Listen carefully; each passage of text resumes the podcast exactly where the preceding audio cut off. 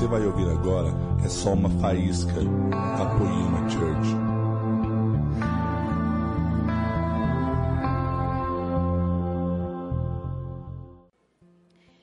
Queridos, eu estou muito feliz de estar aqui, compartilhando uma palavra que eu vou falar com vocês. E eu até estava falando com uma, algumas pessoas. Ontem, eu estava meio resfriada. E até uma, uma amiga minha falou assim: vai deitar, deita um pouco para você melhorar. Porque ontem eu tinha que ministrar numa igreja lá em Tremembé. Aí à tarde eu deitei e acordei umas 5 horas. E quando eu acordei, o meu ouvido ele estava tapado. Sabe aquela dor de ouvido, mas uma dor. Muita dor. Eu cheguei para meu marido e falei, ele falou, o que, que você está chorando? Eu falei, eu estou com muita dor, Henrique, no meu ouvido. Aí eu deitei no chão e falei assim, Deus, eu tenho que ministrar daqui duas horas numa igreja. E amanhã eu tenho que dar a palavra das 10 e das 19 horas na nossa igreja. Deus, o que, que eu faço? Deus, eu lá chorando. Aí, de repente, o meu filho, o Enzo, fala: Papai, por que, que a mamãe está chorando? Aí ele falou: Mamãe está com dor de ouvido, filho. Está com muita dor. Aí o Enzo veio, se abaixou e fez assim: Em nome de Jesus, doença, volta para o inferno. Queridos, naquela hora eu fiquei assim. Nossa, nem eu tinha falado isso. Aí eu fui tomar um banho. Na hora que eu fui tomar banho, uma inflamação saiu do meu ouvido. Aquela hora. E eu preguei à noite, preguei de manhã e estou aqui para ministrar uma palavra na vida de vocês. Ei, xalamane. Queridos, esse é o nosso Deus, querido. A convicção, aquela de uma criança, a fé, uma criança acreditando ele foi lá e só falou isso. Ele falou: Mamãe, já está sarada. Eu falei: Eu já estou. Contando mais uma coisa, mais uma história. Eu gosto de contar histórias. Há muitos anos atrás, há uns 100, 200 anos atrás, teve um homem que também, assim como o Enzo, ele acreditava muito. Ele tinha uma convicção de quem era Deus, de quem ele era e do que ele tinha que fazer. Esse homem é John Wesley. John Wesley, ele tinha uma pregação, um vinho novo, e umas igrejas lá da Inglaterra, naquele tempo, impediram ele de pregar nos púlpitos da sua igreja. Nenhuma igreja abria a porta para ele. Mas ele acreditava que Deus tinha algo na vida dele e que ele sabia que era de Deus. Ele não pôde pregar nas igrejas, sabe o que ele fez? Ele foi para as ruas, para as praças, debaixo de árvores. E ali, ele, o seu irmão Carlos Wesley, mais um amigo, George Whitfield, grandes que se tornaram grandes, grandes homens de Deus, ali, milhares de almas foram ganhas para Jesus, querido. Queridos, nada pode impedir o que Deus tem nas nossas vidas quando nós temos convicção de quem Deus é, convicção de quem nós somos para Deus e convicção daquilo que Ele nos chamou para fazer, queridos. Eles não pararam ali, mas eles tinham essa convicção. E é disso que eu vou estar hoje conversando com vocês. É dessa convicção que eu e você temos que ter. E para começar, eu queria que vocês abrissem as suas Bíblias lá no livro de Daniel. Eu creio que no livro de Daniel, Deus vai falar muito conosco hoje, amém?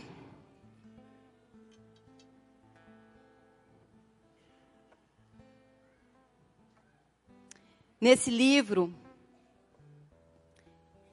também fala de homens, de jovens que tinham essa convicção de quem era Deus, de quem eles eram e do que eles tinham que fazer aqui na terra. Lá no capítulo 1, começa dizendo que um rei da Babilônia, Nabucodonosor, ele sitiou Jerusalém. Sitiar é cercar, ele cercou aquela cidade. E levou de lá, além de utensílios, de coisas materiais, ele levou também pessoas.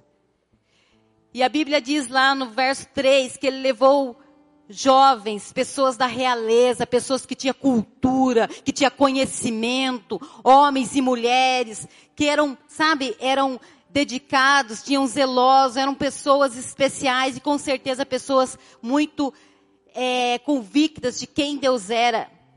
Diz assim lá no 3, lá no 4, jovens sem defeito algum, de boa aparência, dotados de sabedoria, inteligência e instrução e com, a, e com capacidade para servir no palácio do rei.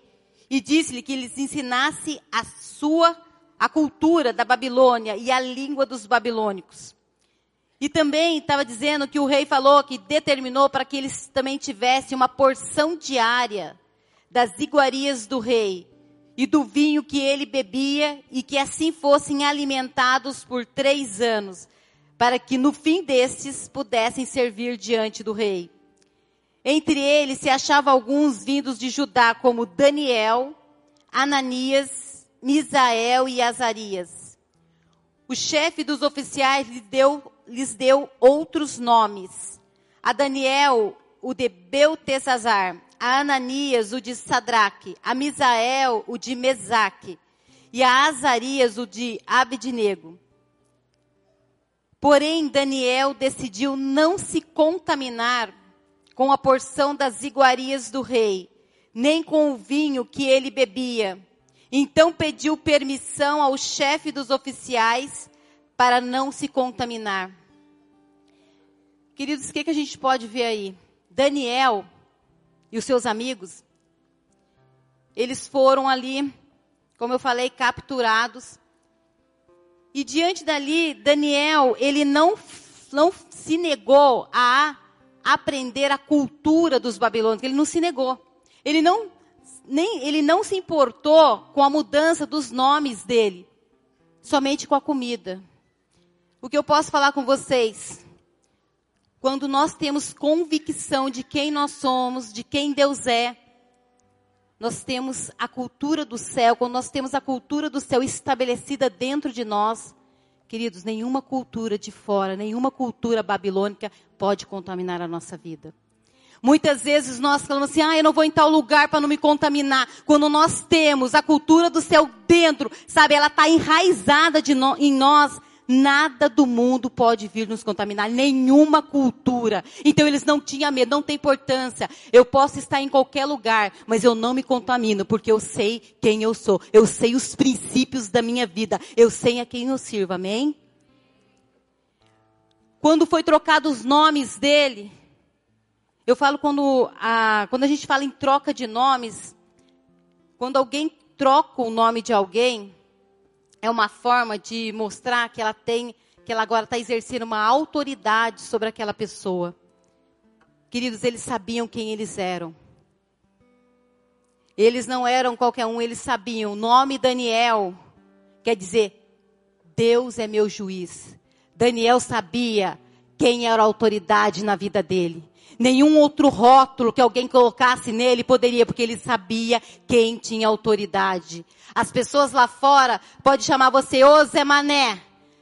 Tá indo lá na igreja, tá dando seu dinheiro, querido, você não, eles não têm e nem podem ter autoridade sobre as nossas vidas, porque Deus é toda autoridade, amém? O nome de Sadraque, de, de Sadraque, o nome que deram para ele foi Sadraque, mas o nome dele era Ananias. Ananias quer dizer Deus é gracioso. Ele sabia que ele podia não merecer nada, mas Deus, sabe, era gracioso com ele. Eu não mereço, mas a graça me conquistou. Amém? Nós não merecemos nada, querido, mas Deus é um Deus de graça. O nome de Ananias era Deus é graça, de Micael de Misael era: ninguém é como o nosso Deus. Ninguém é como o nosso Deus. Pode mudar seu nome, pode fazer o que quiser, pode chamar, ah, agora você é um santão. Não tem importância, porque você sabe quem você está servindo. Amém? O nome Azarias quer dizer Deus é o meu socorro. Deus é o meu refúgio, Deus é a minha fortaleza. Eles sabiam quem era o Deus deles. Queridos, as pessoas podem rotular a gente do que quiser, mas nós sabemos e nós temos que saber quem nós somos em Deus, amém? Quem é o nosso Deus e eles sabiam. Mas, como eu falei, Daniel, ele não que ele falou, eu não vou me contaminar com a comida. Naquele tempo, você pode dizer assim, ah, a comida que eles queriam servir para Daniel eram comidas que eram oferecidas, consagradas a outros deuses. Pode ser também. Era isso também. E pode ser que a gente fale, aquelas comidas eram alguns animais impuros. Mas, queridos, o livro de Daniel é um livro profético. Quando se fala de comida, comida, ela remata a mesa. Mesa é lugar de intimidade. Intimidade, ela gera o que? Identidade. E identidade, queridos, ela reflete, ela revela a nossa essência. Comida, ela pode sim contaminar a gente. Não é aquilo que entra pela nossa boca, mas aquilo que sai de nós que nos contamina. Porém, aquilo que entra no nosso coração nos contamina. Onde nós temos comido? Será que nós temos comido de rodinha de escarnecedores? Será que temos comido de mesinhas de rebelião? Será que nós temos comido de comidas de murmuração, queridos, como o Lê falou? Nós não estamos mais na travessia do deserto. Não é tempo mais de ficar murmurando, murmurando, comendo de murmuração, de vômito nosso mesmo. Mas é tempo de conquistar e estabelecer. Em Canaã se conquista e estabelece o reino, amém? Não é tempo de ficar mais comendo de qualquer comida, mas é tempo de comer na mesa de Deus. É tempo de nós comer a comida realmente que importa. Não podemos comer qualquer coisa. Não podemos viver mais de mesinhas que não são a mesa do Senhor. Amém? Queridos, e aí Daniel, ele falou com o um oficial lá e falou assim: Olha, eu não vou comer isso. E pela bondade de Deus, o oficial falou: Mas como? Vai, se eu não fizer isso por vocês, se eu não der a comida que me, me falaram para te dar, vão cortar minha cabeça, eu vou morrer. Aí Daniel falou, não, faz uma experiência, dez dias, a gente só vai comer legumes. E em dez dias você vê se a gente está, como a gente vai estar tá perante a outras pessoas que estão sendo alimentadas com esse tipo de comida. Ao fim desses dez dias, está aqui, lá no verso 15, Passados dez dias, a aparência deles era melhor e eles estavam mais nutridos do que todos os jovens que comiam das iguarias do reais. Queridos, Deus é que nos sustenta. Nem só de pão viverá o homem, mas de toda a palavra que sai da boca de Deus. Queridos, não é do mundo, não é de, de jeitinho brasileiro, não é de trambiques, não é de, do nosso jeito, mas é do jeito de Deus. Ele vai fazer e a gente vai ter que se alimentar disso.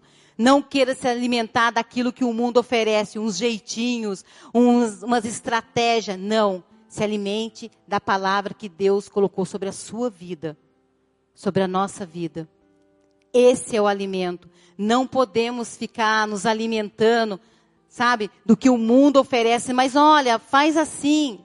Não, nós precisamos nos alimentar e acreditar que Deus é que nos sustenta. Não é somente o seu emprego, não é economia, não é como é que está, mas Deus vai nos sustentar, amém?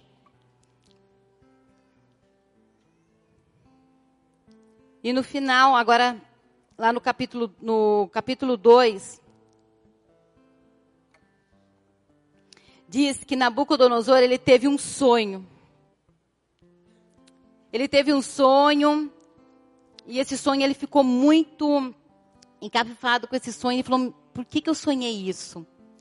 Aí ele chamou todos os magos, os profetas da Babilônia, todos os profetas, e ele falou assim: Eu quero que vocês revele o que eu sonhei e interprete o que eu sonhei. Queridos, os, todos aqueles profetas babilônicos, todos aqueles adivinhadores, eles falaram: Ah, rei, isso é impossível. Lá no verso 11 do capítulo 2 diz assim: que eles falaram: o que o rei exige é difícil e ninguém é capaz de declará-lo ao rei, senão os deuses que não moram junto aos mortais. Queridas pessoas por aí, talvez elas nem tenham direção. Talvez elas queiram alguma coisa, como o que está acontecendo? E elas achem. Somente um Deus longe pode revelar, mas eu digo para vocês, aqueles homens falaram, só um Deus que não vive entre os mortais. Mas hoje eu digo para vocês, nós temos um Deus que vive dentro de nós. Um Deus vivo que vive dentro de nós. Pessoas não sabem disso ainda. Elas falam, elas olham para o céu, olham para algum lugar, para alguma coisa e falam, olha, eu preciso de uma, de uma resposta, eu preciso de algo, eu preciso disso. Mas queridos, elas têm que olhar para nós e ver que nós temos dentro de nós um Deus que pode sim dar uma resposta do céu. Amém? Nós temos um Deus dentro de nós. Um Deus que não habita em templos como esse, mas num templo aqui, ó, que ele escolheu para habitar, que é eu e você. Esse é o nós temos que ter convicção de quem Deus é. Deus é um Deus que se fez homem um dia. Ele se entregou numa cruz. Ele morreu por nós e hoje ele vive dentro de nós. A gente não pode esquecer dessa grandeza, um Deus grande que escolheu morar em, em pequenos mortais. Nós não podemos, nós temos que ter a convicção de quem é esse Deus gracioso.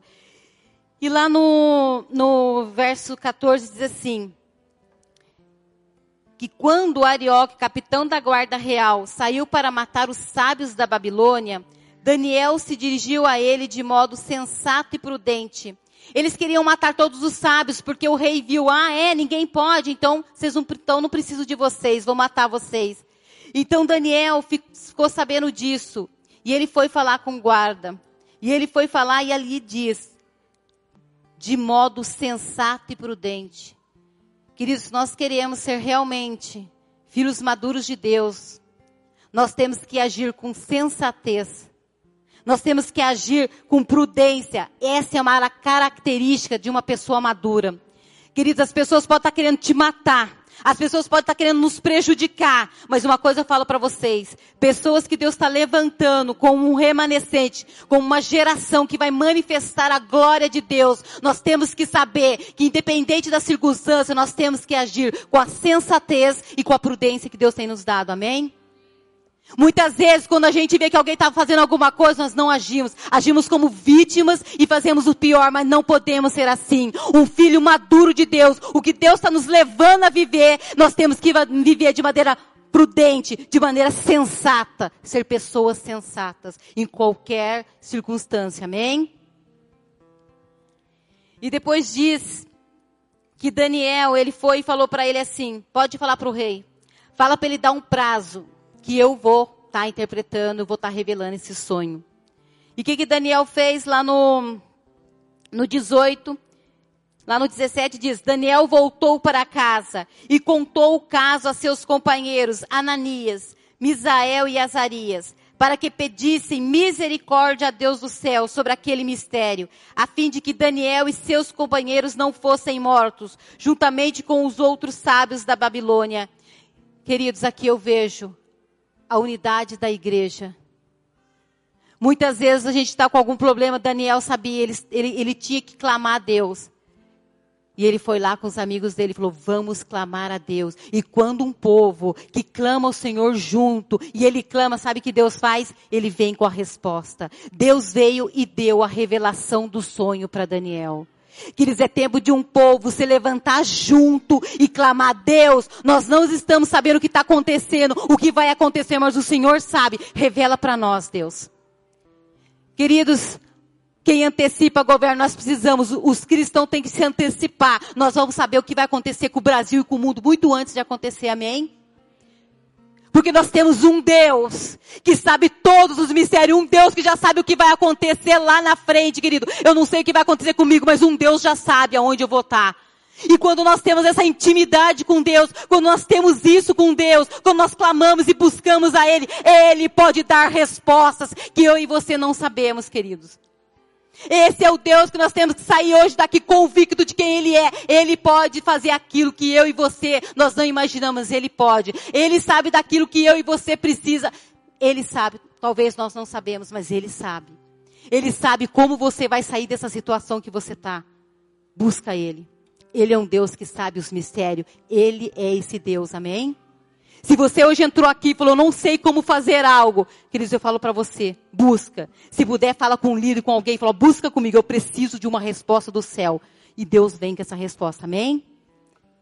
Não há mistério, não há nada que Deus não possa revelar.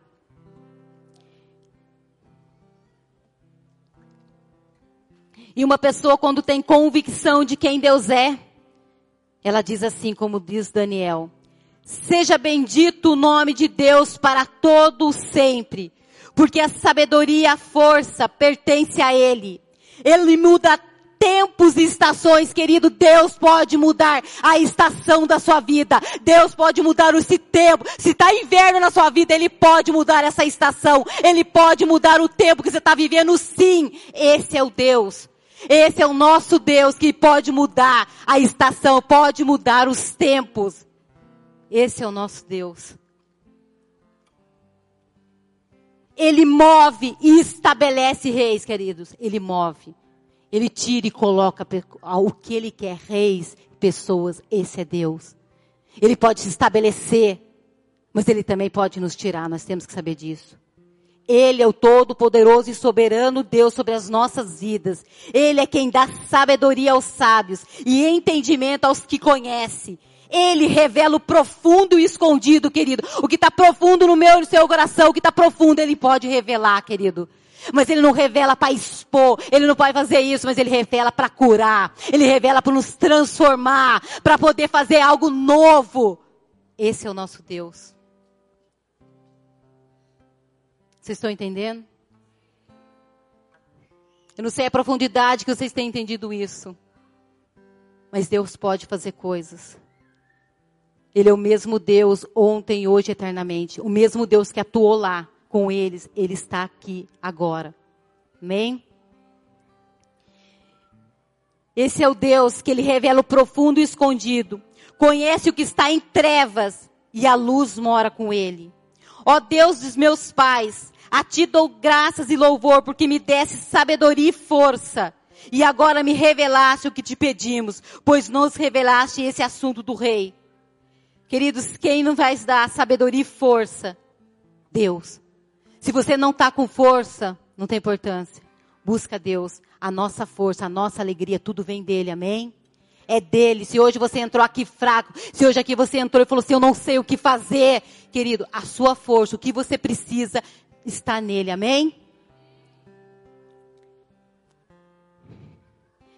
E depois, Lá no 27 a gente vê que lá na presença do rei, Daniel respondeu: o mistério que o rei, o rei exigiu, que nem sábios, nem adivinhos, e nem magos, e nem prognostinadores, prognostinadores lhes podem revelar.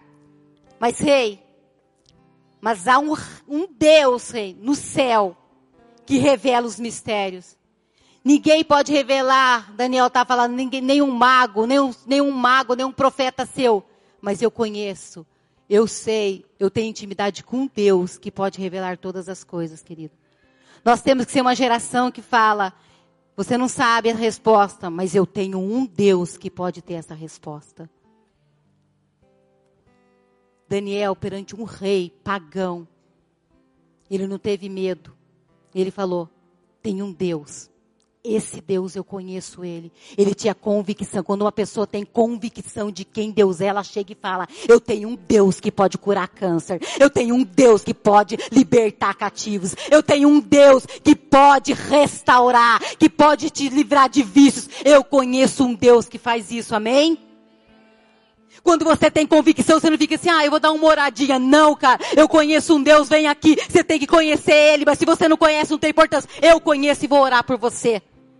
É tempo de, de erguer uma geração que chega e fala, você pode não conhecer, mas eu conheço. Ele mudou a minha vida, querido. Eu conheço Deus. Ele restaurou o meu casamento. Ele me deu um filho que eu não podia ter. E ele me deu uma igreja maravilhosa e amigos como vocês, querido. Esse é um Deus. Ele uniu propósitos.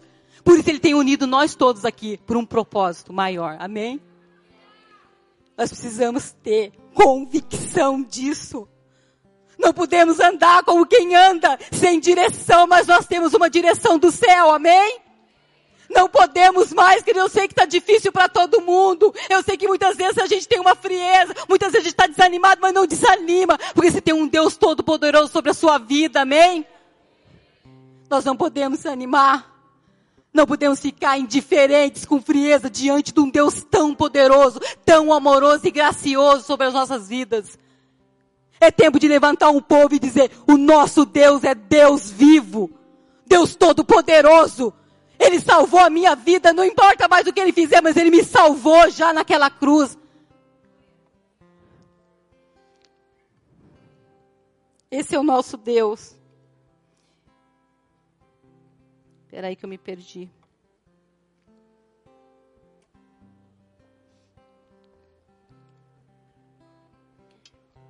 E ele disse: Não há nenhum Deus como esse Deus. Queridos, lá no. Vamos agora lá no capítulo 3. O capítulo 3.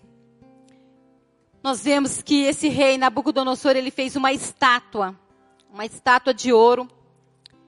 E ele fez essa estátua e falou assim: todo mundo, quando tocar uma música, quando tocar umas trombetas, quando tocar lá harpa, vai ter que se curvar diante dessa estátua. O rei Nabucodonosor falou isso, vão ter que se curvar.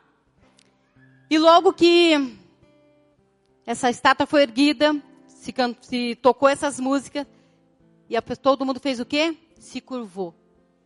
Diante de uma multidão, todo mundo curvado, estava lá três homens que não se curvaram. Sadraque, Mesaque e Abidinego.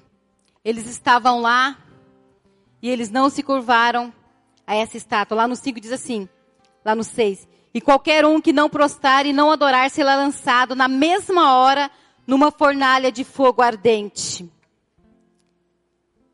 E quando esses três não se curvaram, é a mesma coisa, essa igreja cheia, todo mundo curvado e três pessoas eu olhando aqui de pé.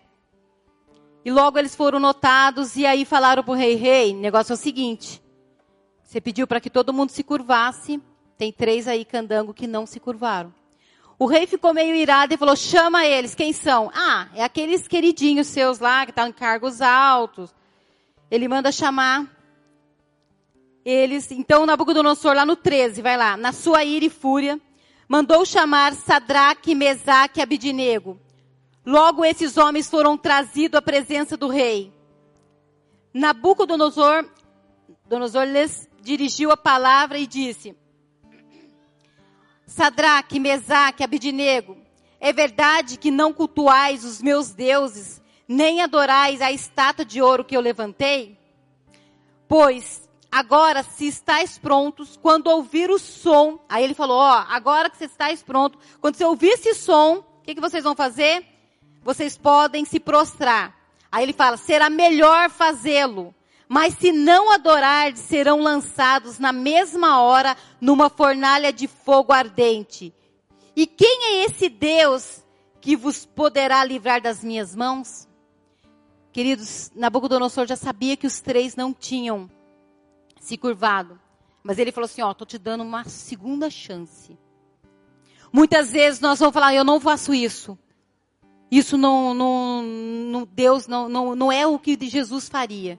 E eu falo para vocês, muitas vezes nós vamos resistir a isso. Você vai resistir e falar, eu não vou fazer. Mas eu digo, vai ter a segunda chance ainda. Eles eram firmes, teve a segunda chance. Sabe o que eles falaram? Sabe o que eles falaram? A segunda chance do mundo vai, pode bater na nossa porta, querido. E quando a segunda chance bateu, eles falaram assim, Sadraque, Mesaque e Abednego disseram ao rei, ó oh, Nabucodonosor, não precisamos responder sobre isso. Queridos, as pessoas vão falar assim: olha, tem a segunda chance aqui. Queridos, eles estavam decididos. Eles estavam convictos: eu não vou fazer. Olha, todo mundo do mundo namora e não precisa casar para que a gente possa manter uma relação mais íntima. Primeira vez. Segunda vez. Nossa, eu te amo, nós vamos casar amanhã. A segunda chance. Não deixa. Nós não podemos nos curvar nem na primeira, nem na segunda, nem na décima. Amém? Nós temos que ser pessoas que sabem, sabem quem são. Nós sabemos, eles sabiam quem eles eram.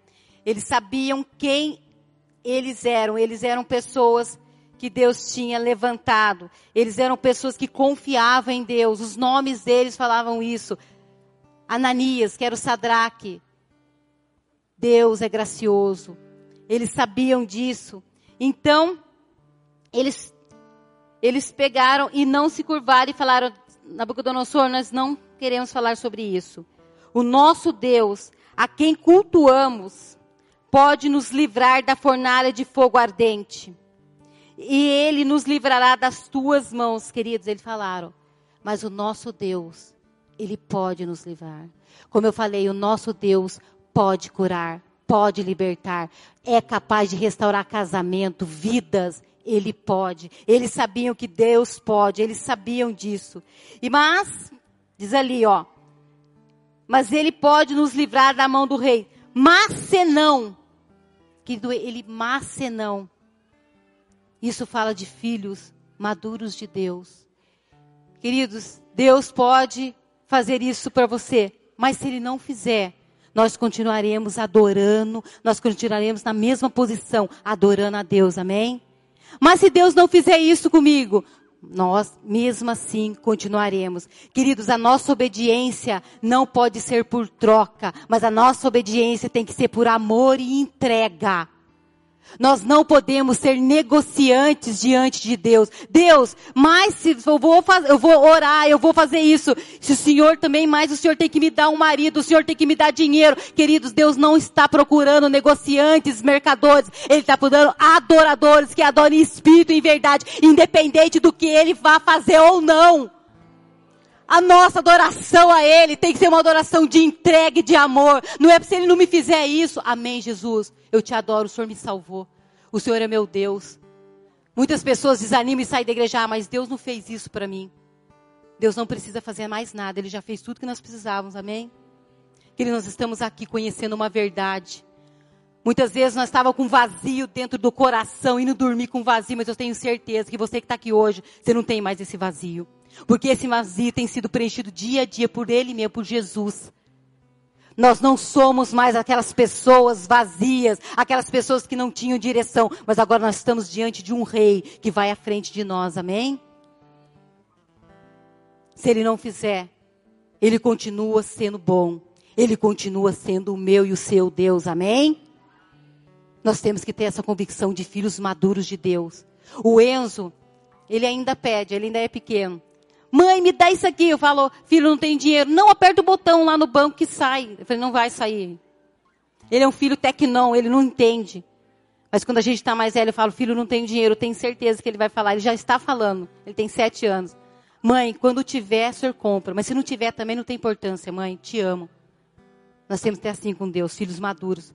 Deus, se der, tudo bem. Se não der, Deus, estou com o Senhor ainda. Estou fechado, estou comprometido. É nós, é nós junto lá na eternidade, Deus, aqui e lá. Amém?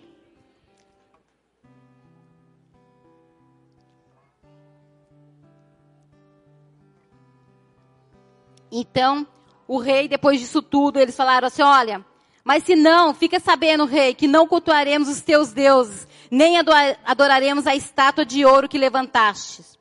Então Nabucodonosor ficou com tanta raiva que seu rosto mudou por causa de Sadraque, Mesaque e Abidinego. Queridos, o mundo, pessoas que não querem Deus, as situações, não sei. As pessoas têm que ter raiva de você, mas eu não acredito que você ainda está indo naquela igreja, não acredito que você está ainda com Deus. As pessoas têm que ter raiva, eu tenho raiva. Como que se você agora nem faz mais isso? Que raiva, você ia no baile, a gente fazia tudo. Que... As pessoas têm que ter raiva, amém? Porque ela fala assim, meu Deus, tô com raiva de você. Já dei chance, fiz tudo. É isso. As pessoas têm que ter aquela raiva de você falar, cara, esse, essa pessoa realmente, ela realmente tem um Deus. Ela não é um cristão Não é uma pessoa que só vai na igreja por ir. Ela vive. Ela vive esse Deus. Ela vive o dia a dia, não é só no domingo, mas todos os dias, amém? Ela vive, ela respira esse Deus. Ela tem convicção que Ele é tudo o que ela tem e que ela precisa. Vocês estão entendendo? Então, o rei ele ficou muito, mas com muita raiva. E aí ele deu ordem para que aquecesse a fornalha sete vezes mais do que costumava aquecer. Querido, sete, sete, o número sete fala na Bíblia que é perfeição. E eu digo para vocês, quando você estiver numa situação ou num lugar que o negócio está sete vezes, sabe aquela perfeição de negócio está tá sete vezes aquecido, você está, meu Deus, estou perdido. É nesse lugar, sabe, que a, que a fornalha está sete vezes aquecida, que está tudo indo contra. Esse é o lugar perfeito para você ter uma experiência e conhecer o inaudível de Deus na sua vida. É nesse lugar, queridos, como diz lá em 1 Coríntios 2, 9. Aquilo que o olho nenhum viu, aquilo que o ouvido nenhum ouviu, e que nenhuma mente, que não caiu nem na mente nossa, é aquilo que Deus tem reservado para aqueles que o amam. Querido, é nesses lugares, é nesses lugares, nesses dias difíceis, onde está, é o lugar perfeito. Se você está num momento difícil da sua vida, se você não sabe por quê? O que está acontecendo? Fique em paz. Acredite em Deus. Esse lugar é um lugar perfeito para você ver o agir dele na sua vida. Esse é o lugar perfeito. Quando eu tenho situações assim, eu falo, Deus, é a situação que eu não consigo ver nada, é a situação onde o Senhor vai se revelar para mim, amém? E eu sei que nesse lugar teve pessoas aqui que tiveram situações tão dessa forma, mas foram nessas situações que ela falou, eu vou morrer, mas aonde elas ganharam vida e vida em abundância, amém? São nessas fornalhas da vida que nós crescemos, são nessas fornalhas da vida que nós conseguimos mais vida dentro de nós. É o lugar que você vê Jesus, querido. São lugares difíceis, eu já tive nesses lugares, e nesses lugares, sabe quem apareceu lá? Ali, sabe, eles foram jogados naquela fornalha. O rei, quando foi que eles foram jogados, o rei se levantou. Está escrito aqui, ó, no verso 24. Então o rei Nabucodonosor ficou impressionado e se levantou depressa e falou e disse aos seus conselheiros: Não lançamos dedo do fogo três homens amarrados? Responderam ao rei: É verdade, o rei. Disse ele, porém eu vejo quatro homens soltos que andam passeando dentro do fogo e eles nada sofrem e o quarto homem parece como os filhos dos deuses. Como eu te falei, é nesse lugar que você encontra Jesus, querido. Aquele rei ficou impressionado, mas eu tenho certeza que os três não. Porque quem tem convicção fala, Deus vai estar tá lá. Se ele não estiver lá, nós vamos morrer, mas a gente vai estar tá com ele em algum lugar, amém? E aonde Deus está, se Deus está com nós, com a gente, nada pode nos amarrar. Nada pode amarrar o propósito que Deus tem na sua vida. Pessoas, situações, pode querer amarrar o que você tem e te jogar numa fornalha. Mas o quarto homem, você não está sozinho. Ele está lá. E quando Jesus está, a liberdade está. E o propósito que tem na sua vida vai ser cumprido sim. Ninguém pode frustrar o que Deus tem nas nossas vidas. Amém? Ninguém pode frutar, pode estar querendo te amarrar, querido, mas Jesus está com você e Ele vai libertar e você vai estar andando solto com Ele para todos os lugares, amém? Nós temos que crer nisso. Não aconteceu lá não, acontece hoje. Você não está sozinho. O quarto homem está com você. Jesus está conosco, amém? Jesus está com você, você tem que crer nisso. Quando nós cremos, você vai ver Ele. Você vai ver, querido. Você tem que ter convicção. Eu vou ver Deus. E eles viram. E quando você vê Deus, não é só não. Quando você está em uma situação difícil, onde Deus atua, outras pessoas também vão ver o nosso Deus, amém? Aquele, de, aquele rei, ele viu também. E ele falou lá, ó, no verso 28. Então Nabucodonosor falou e disse, Bendito seja o Deus de Sadraque, Mesaque e Abednego. Bendito seja o Deus da, da Maria, bendito seja o Deus do Henrique, do Gustavo, bendito seja o Deus do Guilherme, bendito seja o Deus da Michele, do Lucas, bendito seja o Deus da Meire. As pessoas vão ver, querido. Bendito seja o Deus daquele povo. Quando Deus vem na nossa vida, nós vemos Ele, a nossa vida é tão transformada que as pessoas também vão ver Deus através das nossas vidas e vão glorificar. Bendito seja o Deus que mudou o seu casamento. Bendita seja o Deus que tirou seus filhos da droga. Bendito seja o Deus que te libertou dos vícios. Bendito seja Deus, amém? As pessoas nem que não conhecem Deus vão falar: Bendito seja o seu Deus. As pessoas têm que ver um povo se levantando com glória um povo se levantando com a graça e dizer: Bendito seja o Deus desse povo. Aí diz: Bendito seja o Deus deles, que enviou o seu anjo e livrou os seus servos, que confiaram nele e frustraram a ordem do rei. Querido, nós estamos aqui para frustrar as ordens do inferno, amém? Nós estamos aqui para frustrar o inferno, sim frustrar e nós temos que confiar em Deus e frustrar as ordens. Ele frustrar. O próprio rei falou, eles frustraram as minhas ordens. O inimigo tem que falar, esse povo frustra tudo que eu vou fazer na vida deles, nenhuma ordem minha. Amém? E Nabucodonosor falou, preferindo entregar seus corpos a cultuar ou adorar outros deuses senão a Deus. Querido, entrega sua vida para Deus. Prefiro entregar para Ele do que qualquer outro Deus. Não há outro Deus como o nosso Deus, amém? Não é mamon, não é Deus de sensualidade, nenhum outro Deus não se entrega a Deus de pornografia, de sexualidade, se entrega ao Deus vivo, amém? Não se entrega a nenhum outro Deus. Somente como fez esses três jovens, com convicção de quem é Deus, de quem eles eram.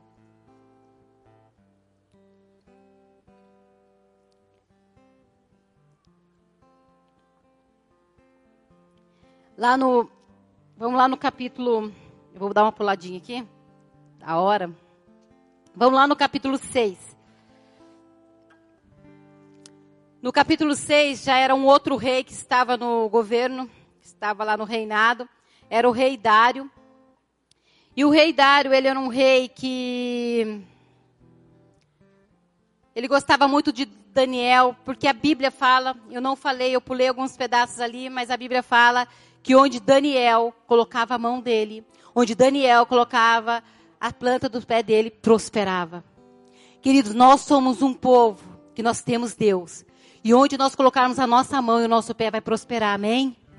Queridos, o que Daniel fazia prosperava. Aonde ele estava, ali estava todo o progresso, ali estava tudo. Então o rei Dário falou assim: não tem ninguém como Daniel. Aonde ele está, tudo prospera. E ele queria colocar Daniel como governador geral ali, mas quando nós andamos com Deus, quando onde nós vamos tem progresso, também tem pessoas ao lado que têm inveja. Que eles não conhecem Deus, mas têm inveja, então tinha essas pessoas lá. Então, essas pessoas falaram assim: o rei Dário quer dar o, o governo para ele, nós temos que impedir, mas o que, que nós vamos fazer?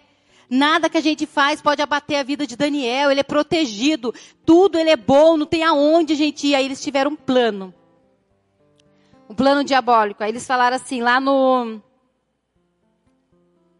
no 5 do capítulo 6 diz assim: Esses homens disseram: Nunca encontraremos motivo algum contra esse Daniel, a menos que o procuremos no que diz respeito à lei do Deus dele.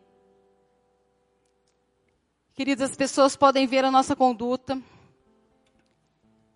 E eles podem falar, nossa, nada vai. Sabe eles, onde eles iam bater? Assim, só se a gente falar do Deus dele. Porque quando a gente mexe ali, é diferente. Quando a gente vai com alguma coisa contra o que ele conhece, ao que ele, ao que ele acredita.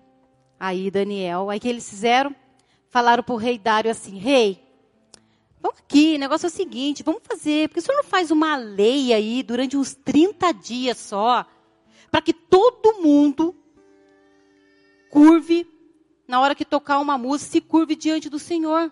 Só 30 dias, faz isso. Aí o rei Dário falou, nossa, é, é uma lei aí dos médos, dos persas, tem essa lei, que durante 30 dias todo mundo tem que se curvar a você, não a ninguém. 30 dias.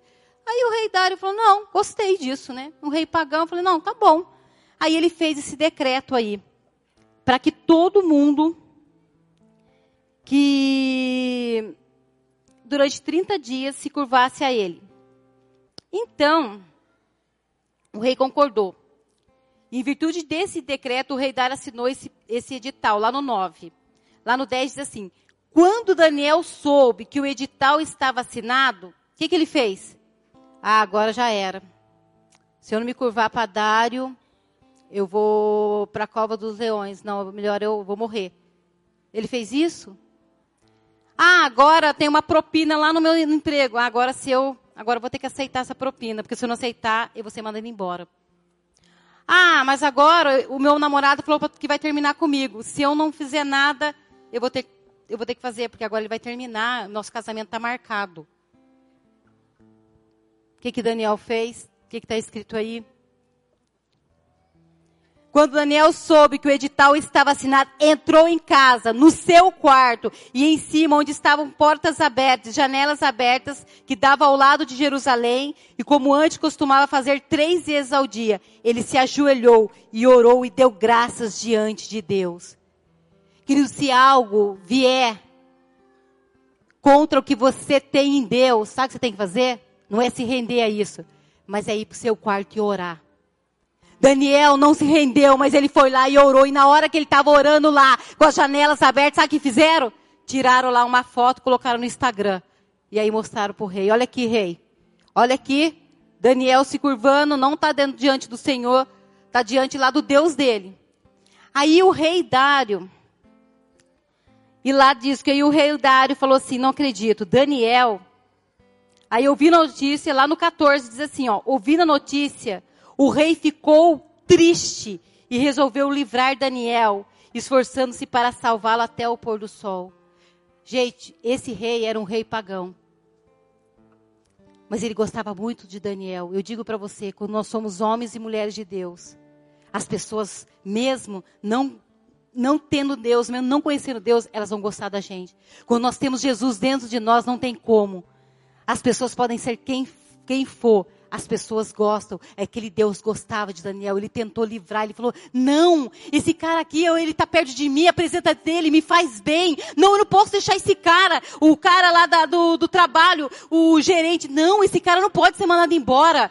Ele aqui, eu, eu me sinto bem perto dessa pessoa. Eu me sinto bem perto dessa menina que trabalha nessa loja. Ela não pode ser mandada embora.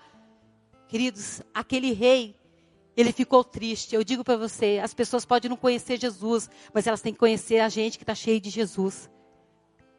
Será que nós somos cristãos e onde nós estamos as pessoas falam assim, não, não, não, não, essa pessoa não pode sair daqui, cara. Porque aqui parece que vem uma luz quando ela está aqui. Parece que quando ela está aqui, as coisas parece que fluem.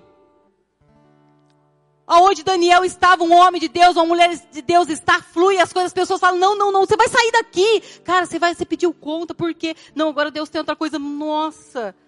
Manda Deus mandar outro, então aqui. Nós temos que ser pessoas assim. As pessoas não podem ver a gente, nossa, tomara que aquele cristão, aquele crente chato vai embora logo. Mas nós temos que ser como Daniel, aquele rei. Gostava de estar, ele gostava de Daniel. E aí ele ficou lá ele tentou livrar ele de qualquer maneira, mas o que aconteceu? Não dava mais, porque quando um, um rei decreta algo, nem ele mesmo pode anular mais isso. Aí os próprios caras falaram: ah, agora não adianta mais, rei. O senhor falou, está falado, agora não tem como. Então o rei deu ordem, trouxeram Daniel e os lançaram na covas dos leões.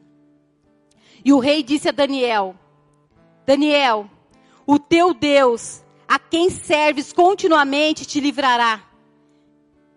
Querido, era um, era um rei pagão, mas ele falou: Daniel, o teu Deus vai te livrar. Sabe aquelas pessoas que não conhecem Jesus e você está aquele dia meio, puxa, olha o que está acontecendo. O teu Deus vai te ajudar, cara. Sabe aquele dia que você está tá tão desanimado e um cara chega, cara, o Deus que você serve, cara, ele vai, ele vai te ajudar. As pessoas falam, eu nem conheço ele, mas eu sei. Então, uma vez o Gu me contou uma história de um cara chamado George Whitfield. Ele era um grande pregador do evangelho. No começo eu até falei dele. E tinha um filósofo que chamava David Hume. Esse filósofo, ele era ateu. Ele não acreditava nada em Deus, nada, nada. E um dia ele estava correndo pelas ruas de Londres lá e um amigo dele falou: Cara, onde você está indo correndo? ele, tava, ele falou assim: Eu estou indo ver esse George Whitfield pregar. Ele, cara, mas você não acredita em Deus. Eu não, mas ele acredita. Querido, as pessoas, elas podem, eu não acredito em Deus, mas eu tenho um cara que acredita, eu vou lá falar com ele. Cara, me ajuda aí. Eu não acredito em Deus, mas eu preciso de, de que você me, me ajude. Aí você fala, amém, eu acredito, amém. As pessoas precisam procurar a gente. Não, eu não acredito em Deus, mas eu conheço uma pessoa que acredita. Cara, eu tô mal. Cara, eu não sei o que você vai fazer, mas eu conheço uma pessoa. Vai lá falar com ela que ela acredita num Deus tão poderoso. Vai lá. Vocês estão entendendo? Não vai lá na mãe de Ná, não. Que, as pessoas têm que procurar a gente. Não é cartomante, ela tem que procurar um cristão. Bater na porta de um cristão, amém? Porque elas têm que ver cristãos cheios da presença de Deus, cheios do poder de Deus. As pessoas não vão ficar procurando. Tem gente que procura, ai, Walter Mercado, vou ligar lá. As pessoas têm que ligar para mim e para você, querido. Não é pro Walter, não é pra, pra mãe de Ná, pra todo mundo que tá lá. As pessoas têm que ver e falar, eu, eu tenho um vizinho, cara. Eu tenho um vizinho. Vamos lá falar com ele. As pessoas não têm que ir para outros lugares, a não ser para casa. Sabe? Bater na porta de um cristão e falar, olha, eu sei que você crê num Deus e eu quero Ele sobre a minha vida. Eu preciso de algo. Amém? Vocês estão entendendo?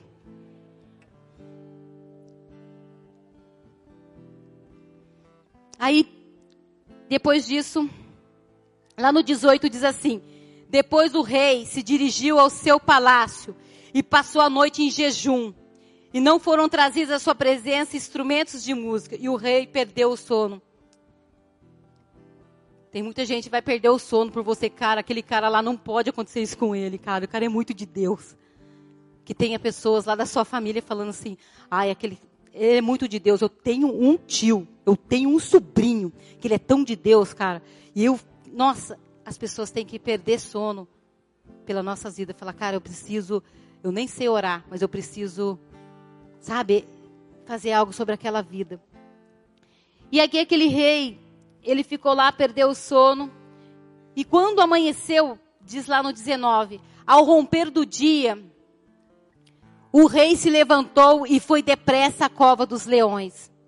Quando chegou à cova, chamou por Daniel com uma voz triste. Acho que ele diz assim: Daniel, Daniel, servo do Deus vivo, acaso teu Deus, a quem serves continuamente, pôde livrar você dos leões? Aí veio uma voz lá de dentro: Rei, hey, eu estou aqui, eu estou vivo. Queridos, aquele rei falou: O seu Deus conseguiu. Ele falou: Querido, eu estou aqui vivo. O meu Deus pode todas as coisas. E ele diz assim lá no 22: O meu Deus enviou o seu anjo e fechou a boca dos leões. E eles não me fizeram mal algum, porque foi achada inocência perante mim. Queridos, nós temos um Deus que fecha a boca dos leões, querido. Eu falo uma coisa para vocês. Há muitas pessoas no Brasil, no mundo, há muitos juízes, políticos, vereadores, jornalistas, professores, profissionais liberais, pais, mães, pessoas como eu e você, indo para a cova dos leões para estabelecer justiça e verdade, querido. Se for para você estabelecer justiça e verdade aonde você dá, está, vá para a cova dos leões, amém? Porque quando você for para a cova dos leões, querido, tem um leão muito maior lá que vai rugir. E nenhum outro leão, eles vão ter que fechar a boca perante você, amém? Querido, esse é o nosso Deus quando ele vê homens e mulheres convictos de quem ele é, de quem eles são e do que eles vieram para fazer, querido. Esse Deus, ele destrói muralhas. Esse Deus está na fornalha. Esse Deus é o mesmo Deus de Caleb e de Josué. Caleb e Josué, queridos, eles não viram os gigantes. Eles até viram os gigantes, mas maior que o gigante era Deus e a promessa que Deus tinha sobre a vida deles. Maior é o que Deus para nós e a promessa que Deus tem para nossa vida, qualquer gigante que venha nos assustar, amém? Maior é o rei, o rei, o leão da tribo de Judá do que qualquer outro leão do mundo que queira nos comer, amém? Ele fecha a boca dos leões. Esse é o nosso Deus. É um Deus que quando a gente está lá na fornalha, Ele aparece lá para nos salvar. Amém? Esse é o nosso Deus, querido. Nós temos que ter convicção de quem é Deus. A convicção de quem Ele é. A convicção de quem eu e você somos para Ele. Nós somos filhos de Deus. Nós somos filhos dele, herdeiros de Deus, queridos. Nós somos essas pessoas.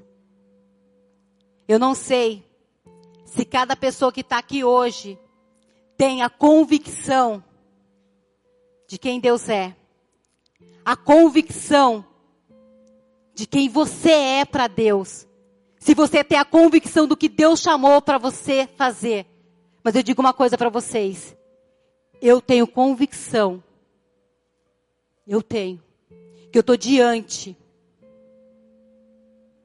Diante de homens e mulheres, jovens aqui. Eu estou diante de vocês, diante de homens e mulheres e jovens que fazem parte de um remanescente que Deus tem levantado nessa terra. Um remanescente que Deus está preparando, querido, para glorificar, para manifestar o poder, a glória, o amor dele nessa terra, amém? Querido, você tem que ter convicção disso, que você não está em qualquer lugar, que você não foi chamado, você não caiu de paraquedas, que não é nada disso. Você tem que ter convicção de quem você é para Deus, de quem Deus é e de que Ele chamou você para fazer, queridos. Isso muda tudo.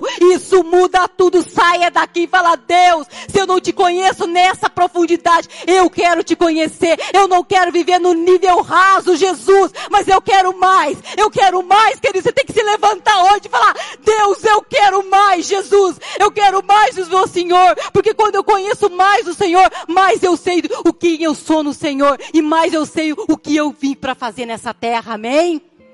E nós temos que ter essa convicção. Nós somos um povo, um remanescente. Eu creio que aqui está o remanescente de Deus. Um remanescente que vai mudar a história de pessoas, que vai mudar a história de um país, de uma nação, de um mundo. Nós temos que ter essa convicção. Jovens daqui vão para outros lugares. Nós carregamos algo, querido. Nós carregamos a presença de um rei dentro de nós. E nós sabemos quem ele é, quem nós somos e para que nós viemos. Amém? Fica de pé, querido.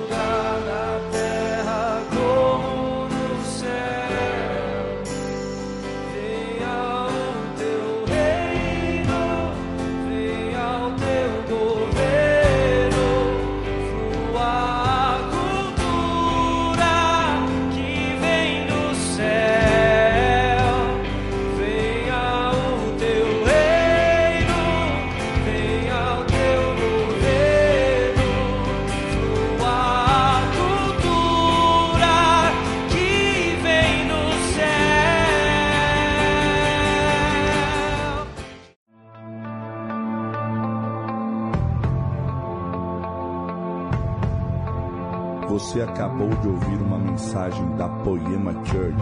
Para mais informações, acesse o nosso site poema.com.br